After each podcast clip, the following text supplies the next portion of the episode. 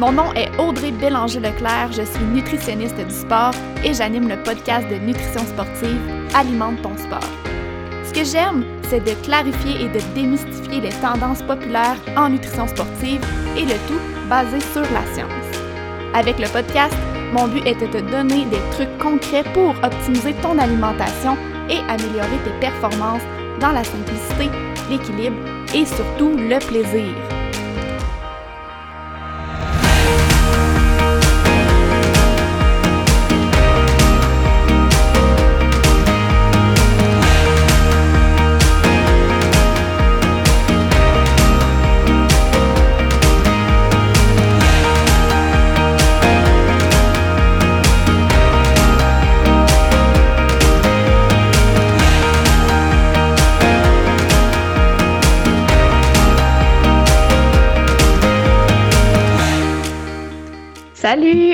Je suis de retour cette semaine pour un nouvel épisode de podcast.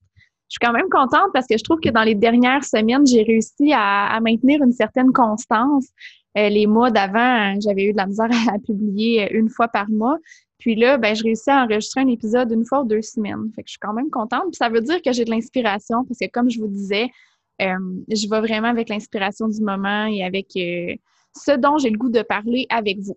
Et aussi, c'est sûr que, je prends vos idées en note et euh, je prévois mes prochains épisodes avec, euh, les sujets que vous, euh, vous me demandez d'aborder. Aujourd'hui, là, on y va pour de vrai. Je vais vous parler de l'alimentation dans un contexte de sport d'hiver. Ça fait plusieurs épisodes que je vous dis que je vais vous parler de ce sujet-là et finalement, il se passe toujours quelque chose et je vous parle d'autre chose. Mais aujourd'hui, c'est vraiment de ça qu'on va parler ça me fait rire un petit peu parce que hum, je me souviens l'an passé, au même moment de l'année, euh, j'ai acheté ma maison, je déménageais fin novembre, puis au déménagement, euh, il y avait tout plein de neige, on, déménageait les boîtes dans la neige, ça allait vraiment pas bien. Et là, cette année, je vous parle de nutrition dans un contexte de sport d'hiver et cette semaine, la neige a complètement fondu dans ma région. Je suis en Abitibi-Témiscamingue, donc je me trouvais drôle ce matin de vous jaser de, de ça quand même, mais il reste que on s'attend dans les prochaines semaines que la neige va arriver et qu'elle va rester pour quelques mois. Donc, c'est super important de porter une, attention particulière à notre alimentation quand on, quand on bouge euh, dehors et qu'il fait froid. Euh, avant de me lancer officiellement dans le, dans le sujet du jour, euh, je veux juste faire une petite parenthèse parce qu'on est en novembre. Évidemment, ben novembre, presque décembre. je suis euh, déjà en train de planifier mon année 2021 parce qu'il y a beaucoup de choses qui s'en viennent. Puis, évidemment, j'ai toujours besoin de savoir vos besoins. De moi, besoin de savoir ce que vous, vous avez besoin en tant euh, comme information, quel sujet vous aimeriez que j'aborde. Et là, je suis en train de travailler sur un, projet en lien avec le, CrossFit, l'entraînement fonctionnel, euh, le cross-training. Euh, donc, j'aimerais, je vais laisser dans les notes de l'épisode d'aujourd'hui un lien pour un sondage. Donc, si tu fais du CrossFit ou de l'entraînement fonctionnel ou du cross-training, ça serait vraiment, vraiment gentil que tu prennes deux minutes, c'est vraiment pas long, c'est dix questions, pour aller remplir les questions de ce sondage-là. En fait, ça va me permettre de voir justement euh, c'est quoi tes besoins, euh, tes connaissances actuelles euh, en termes d'alimentation dans un contexte de CrossFit. Ça va pouvoir me guider, dans le fond, pour mes projets de la prochaine année. Donc, si tu veux me donner un coup de main, s'il vous plaît, un petit deux minutes de ton temps, ça va me faire vraiment plaisir. donc, voilà je me lance officiellement dans le sujet du jour. Euh, première chose à, savoir, quand on bouge l'hiver dehors et qu'il fait froid, euh, il y a deux choses qui peuvent arriver. La première chose, c'est qu'on est froid et la deuxième chose, c'est qu'on est chaud. Et si on a chaud, ben là, le risque, c'est qu'on sue et qu'on nos vêtements soient humides et que finalement, on est froid bref, tout revient au froid au final. Euh, la première chose que je veux aborder aujourd'hui, c'est pas vraiment en lien avec, euh, avec la nutrition, mais je trouvais quand même important de faire une petite parenthèse à ce sujet-là parce que ça a un impact évidemment euh, au niveau nutritionnel également, mais la façon dont on s'habille quand on bouge dehors, c'est super important. évidemment, si on est habillé trop chaudement avec des, des vêtements qui, qui gardent l'humidité à l'intérieur, comme je disais, ben ça se peut qu'on finisse par avoir froid au final. Euh, on veut pas ça. Et euh, au contraire, si on n'est pas assez habillé, ben là, on peut avoir froid d'emblée. Donc, c'est sûr que ça dépend de l'activité qu'on s'en va faire. Tu sais, si on s'en va faire une petite randonnée de, raquettes de une heure euh, tranquillement dans le bois versus on s'en va courir, là, les vêtements vont être différents. Euh, pour ça, ce que je vous recommande de faire, moi, c'est ce que je fais et je trouve que ça fonctionne super bien, c'est le système multicouche. Donc, c'est d'avoir vraiment différentes couches de vêtements sur notre corps les couches ont chacun leur rôle différent et je ne vais pas vraiment me lancer dans ce sujet-là.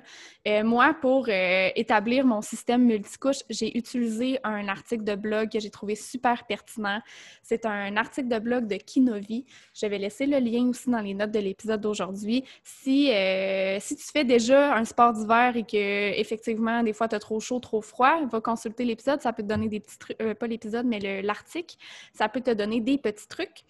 Ou au contraire, euh, si tu commences et que tu n'as aucune idée, ben, je te recommande fortement d'aller d'aller regarder euh, l'article. Comme ça, tu, pourras acheter des vêtements adéquats pour débuter. Donc, euh, ça, c'est ma petite parenthèse première en lien avec la façon dont on s'habille. deuxième chose que je voulais aborder avec vous aujourd'hui, c'est certain que le, risque quand on bouge dehors, évidemment, c'est d'avoir froid. Puis il y a une chose que, au niveau nutritionnel qui a vraiment un impact au niveau de la température corporelle quand on bouge dehors, c'est les réserves de glycogène. Donc, quand on, bouge dehors, notre risque d'avoir froid, notre risque d'hypothermie est plus élevé si on a des réserves de glycogène qui sont limitées. Bon, désolé, j'ai dû couper l'enregistrement parce que mon chien voulait rentrer. Elle adore être dehors, mais des fois, elle veut rentrer et elle est peu patiente. Donc, euh, voilà. Ce que j'étais en train de dire, c'est que j'expliquais euh, c'est quoi les réserves de glycogène dans le corps. Euh, en fait, on a des réserves de glycogène au niveau des muscles et du foie. Puis, ces réserves-là servent à fournir le corps en glucides quand on est à jeun, donc quand ça fait plusieurs heures qu'on n'a pas mangé, par exemple, pendant la nuit, parce qu'évidemment, le corps a besoin d'un apport constant en glucides. Donc, la nuit, c'est vraiment les réserves de glycogène au niveau du foie et des muscles qui euh, permettent de nourrir le corps. Et euh, un autre moment où on a besoin de ces fameuses réserves-là, c'est euh, quand on fait un effort d'endurance, d'intensité modérée, qui dure vraiment plusieurs heures, donc plus d'une heure. Euh, donc voilà, les gens qui ont des réserves de glycogène qui sont limitées euh, sont à risque d'avoir froid à l'effort quand, on bouge dehors, sont, sont, plus à risque d'hypothermie. Euh, qu'est-ce qui fait qu'on va avoir des réserves de, glycogène qui sont, qui sont suffisamment pleines? Euh, c'est sûr que l'apport constant en glucides dans la journée, fait qu'avoir une bonne répartition en glucides dans notre journée, ça aide.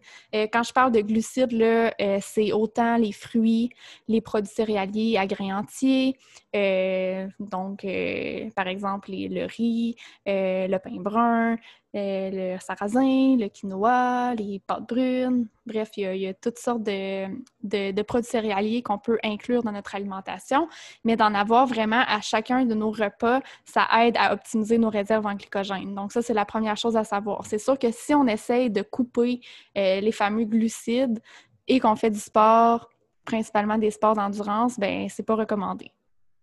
Encore moins si on bouge dehors et qu'il fait froid. Euh, Chose à savoir, les, réserves de glycogène, comme je vous disais, ils servent à fournir le corps en énergie quand on fait un, effort d'endurance de longue durée. Euh, chose à savoir super importante, l'épuisement des réserves de glycogène à l'effort, c'est la principale cause de fatigue. Donc, quand on dit qu'on a frappé notre mur et qu'on n'a plus d'énergie, ben, ça veut dire que nos réserves de glycogène sont épuisées. Fait que ça, ça peut être un signe qui nous démontre effectivement, je consomme peut-être pas suffisamment de glucides. Évidemment, c'est dur à dire rapidement comme ça parce qu'il peut y avoir tout plein de facteurs qui vont influencer notre niveau d'énergie à l'entraînement, mais il reste que c'est peut-être la première chose à aller vérifier. Et si on n'est pas trop certain, on a peur d'augmenter nos glucides, d'en manger trop, peu importe, bien là, euh, c'est sûr que de, consulter, c'est la meilleure solution. Euh, en résumé, si on a des réserves de glycogène qui sont limitées, qu'on consomme peu de glucides, que nos apports sont pas constants, et qu'on a des repas qui manquent des glucides, ben ça se peut que quand on fait du sport dehors, qu'on ait froid plus facilement et effectivement, ça, ça peut euh, nuire à la performance sportive. C'est donc important de porter une attention particulière aux glucides dans notre alimentation. Euh, ensuite de ça, l'autre élément super important quand on bouge dehors en hiver, c'est euh, le risque de déshydratation. En fait, on a tendance à penser que vu qu'il fait froid, que nos besoins hydriques sont plus faibles. Euh, c'est pas complètement faux dans le sens que c'est sûr que l'été, quand il fait chaud et qu'on sue beaucoup, les besoins hydriques sont plus élevés. Par contre, en hiver, il ne faut pas oublier qu'il y a deux facteurs qui vont influencer nos besoins hydriques à la hausse. Donc, il faut en tenir compte parce que c'est pas parce qu'on bouge et qu'il fait froid que les besoins sont plus faibles nécessairement. Euh, dans la vie de tous les jours, euh, une journée normale, on va perdre de l'eau euh, de différentes façons. Donc, premièrement par l'évaporation par la peau. Ça, c'est la sueur, en fait. Puis ça, ça permet de contrôler la chaleur, donc contrôler notre, notre température corporelle. Ensuite de ça, on perd de l'eau aussi par l'urine, par nos selles et quand on expire. Euh, meilleur exemple pour euh, l'expiration, c'est si on souffle dans une fenêtre, euh, par exemple, il fait froid dehors, tu souffles dans la fenêtre de l'intérieur, il va y avoir une petite buée qui va se former dans ta fenêtre. Ça, cette buée-là, évidemment, c'est de l'eau. ensuite de ça, évidemment, quand on s'entraîne dans le froid, le risque de déshydratation il est plus élevé parce qu'on a de la misère, dans le fond, à maintenir une balance hydrique qui est, euh, qui est balancée, qui est équilibrée. Euh, en fait, il y a une diurèse qui est induite par le froid. La diurèse, c'est une augmentation de la production d'urine et ça, c'est causé euh, par le froid, tout simplement. Ça, c'est le premier facteur qui influence, dans le fond, nos besoins hydriques. Ensuite de ça, il va aussi avoir une augmentation des pertes d'eau par la respiration. Euh, évidemment, il y a une grande différence de température entre notre corps et l'extérieur parce qu'il fait froid dehors. Donc là, euh, nos poumons doivent travailler pour réchauffer l'air et ça fait une plus grande perte d'eau lorsqu'on expire. Donc, de penser que nos besoins hydriques sont plus faibles quand on bouge dehors, c'est pas, pas vrai. Il faut boire, il faut s'assurer d'être suffisamment hydraté parce que le risque de déshydratation, il est là. Veut pas, on veut pas se déshydrater, évidemment. Euh, ensuite de ça, au tout début de l'épisode, j'ai parlé du système multicouche. C'est certain que si on a mal choisi notre système multicouche et qu'on est trop habillé, ben là, on peut aussi perdre plus d'eau par la sueur parce que ça se peut qu'on sue plus. Un petit peu comme le, le même principe de si on bouge et qu'il fait très chaud. Donc, c'est quelque chose qu'on ne veut pas. De là, l'importance aussi d'avoir un très bon système multicouche.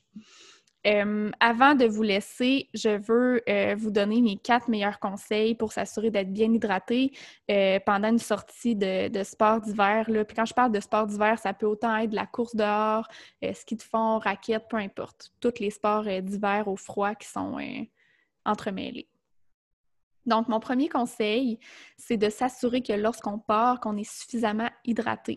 Donc, avant de partir, une heure ou deux heures avant, on veut s'assurer, de boire suffisamment de liquide. Et là, ça me fait quand même rire parce que cette semaine, j'ai eu, euh, je suis en train d'entraîner mon chien pour faire du canicross. Dans le fond, elle n'a pas encore un an et euh, je la pratique dans le fond pour, euh, pour être prête pour l'atteler quand elle va avoir un an. Et euh, on parle, c'est sûr, des petits conseils de base de, sécurité en canicross. Et évidemment, il faut que le chien soit bien hydraté. C'est un peu comme nous.